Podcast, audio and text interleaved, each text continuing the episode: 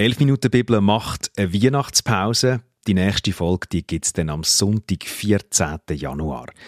Wenn ihr die zwei Wochen dazwischen aber kaum warten dann schaut doch mal, ob ihr schon alle Folgen von der 11 Minuten Bibel durch habt. Und sonst dürft ihr euch da gerne kreuz und quer durchlesen. Oder ihr hört in einem anderen Podcast von ERF Medien, zum Beispiel Glaubenssache mit dem Host Karl Dittli, ein Podcast über Glauben, Kirche und Religion. Und sonst hören wir uns spätestens am 14. Januar wieder. Es würde mich freuen, wenn ihr auch im nächsten Jahr wieder bei der 11 Minuten Bibel mit dabei seid.